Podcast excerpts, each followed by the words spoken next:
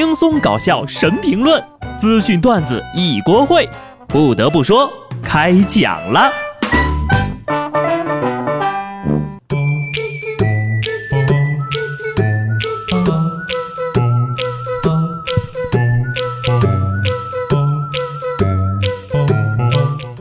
Hello，听众朋友们，大家好，这里是有趣的。不得不说，我是机智的小布。当您听到这期节目的时候，我依然还在祖国的北方浪荡放纵。当然了，还是一点都不影响您给节目点个赞、转个发、订个阅什么的，非常感谢。我呢是特意请假抛开了工作出来放飞自我的。不过呢，在上礼拜，有一位网红却失去了他的工作。抖音平台发布了社区规则，禁止元素当中呀，小猪佩奇位列其中，惨遭封杀。抖音从此再无社会人，恭喜抖音成为继将歌曲设为铃声之后又一种毁歌的完美方式。小猪佩奇一走，江湖上哪儿还有社会人的传说呀？难道是这位社会人出了什么问题吗？是不是学猪叫的小孩太多了，家长们终于投诉了吗？不知道从什么时候开始啊，小猪佩奇突然就火了。还不是一般的火，各种小片平台、微博、朋友圈都充满了他的身影。手表、发型、纹身，还有品牌呢，把这只粉粉的猪披在自家的 logo 里，仿佛在炫耀自己的身份似的。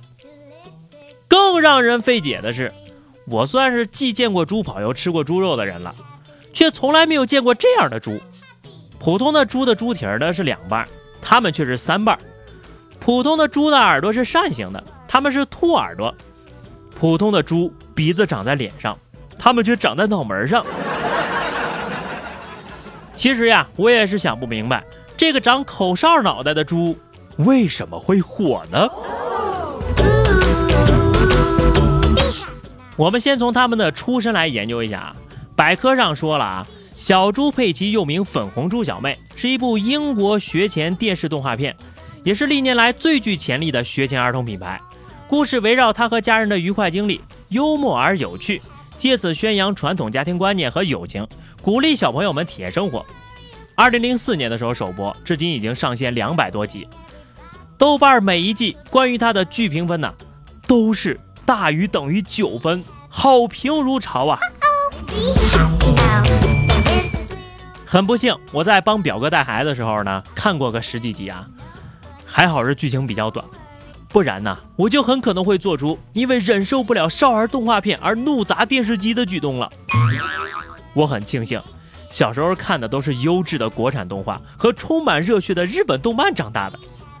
虽然说也曾经模仿过孙悟空，但最起码呀，没有高兴的笑出猪叫。其实讨厌小猪佩奇的可不止我一个啊！二十四号，长沙理工大学校园美食节。一位糖画师傅频频被学生要求画小猪佩奇，在场的学生说呀，大叔一下午就画了上百只，已经生无可恋了。大叔表示，我恨死这个长得像电吹风的家伙，回去买两斤猪肉，好好炖一下。大叔心态崩了啊！你说会不会到家气得把电吹风给砸了呀？朋友们呐，这里是大学校园美食节，不是小学校门口啊。大学呀，你说当代大学生不上课的时候都看些个什么东西啊？十年之前，在学校门口的糖画摊子上，哭着喊着要赚大龙的是他们；十年以后，在学校门口的糖画摊子上要求画小猪佩奇的还是他们。看来龙已经不吃香了，现在是猪的天下。实在烦了，那就画点别的吧。你比如说，画个乔治。小时候吃这个啊，别人都喜欢画龙画凤什么的，我就不一样，我就喜欢画乌龟，最实惠。小猪佩奇伤害的是大叔的精神啊，大叔炖猪肉伤害的是他的肉体。看来大叔啊比小猪社会多了。为什么大家一提到他就会和社会人联系到一块呢？在我又一次翻遍了各大百科和小片平台，我发现啊。就这个梗呢，最早其实是从快手上发源起来的，一句“小猪佩奇身上纹”，掌声送给社会人，带动了快手上小猪佩奇的流传。其实呢，一开始流传的时候呢，并没有这么多人追捧。真正开始是有人在把这个小猪佩奇画在了背上，由此呢，演化出了第一个形态——社会人标志。之后呢，就开始在快手上九五后的圈子里流传开来了。俗话说得好呀，南抖音北快手，乔治佩奇一起走。在抖音上发展壮大之后啊，除了纹身，小猪佩奇的社会人装扮也开始流传起来。咱别看这佩奇只是个五岁的孩子，他混的可比大多数的成年人都要成功，已经成了社会人的楷模了。社会你猪姐呀！现在呢，只要你想当个社会人，小猪佩奇就是必备的硬件。没有你就跟不麻不辣的麻辣烫一样，社会的一点都不正宗。所以呢，猪姐的周边卖到了脱销，纹身贴哈，随随便便一家店的销量那都是一万起步。现在改行去卖小猪佩奇，怕是已经来不及了啊！为了紧跟朱姐的步伐，做个潮流社会人士，我呢就丢下了成年人的 face，一口气刷了一百多集《粉红猪小妹》这部学龄前儿童教育片，想从中呀深刻的体会一下朱姐的社会人气质。之前不是介绍说吗？这是一家四口快乐生活在一起的故事。看了没几集啊，我就彻底沉默了。谁说小猪佩奇家庭幸福美满的？这根本就是一场大型的塑料亲情现场，好吧？猪妈妈是个全职家庭主妇，偶尔敲敲电脑做个兼职，挣的只是小头。全家的收入主要来源呢，是有全职工作的猪爸爸。但是，猪爸爸从来都是家里地位最低的那个，不仅老被嘲笑，还被虐待。因为太胖了，被嘲笑肚子大；吃多了点儿就被说吃的太多；打呼噜被说，迷糊了点儿也被说。不仅猪妈妈说，佩奇也说，乔治还在一旁哈哈大笑，是不是亲生的呀？有一集啊，猪爸爸带着猪妈妈佩奇和乔治坐爷爷的船玩，船开着开着呀，就陷入芦苇里了，开不动了。于是猪爸爸一个人就跳到河里去推呀。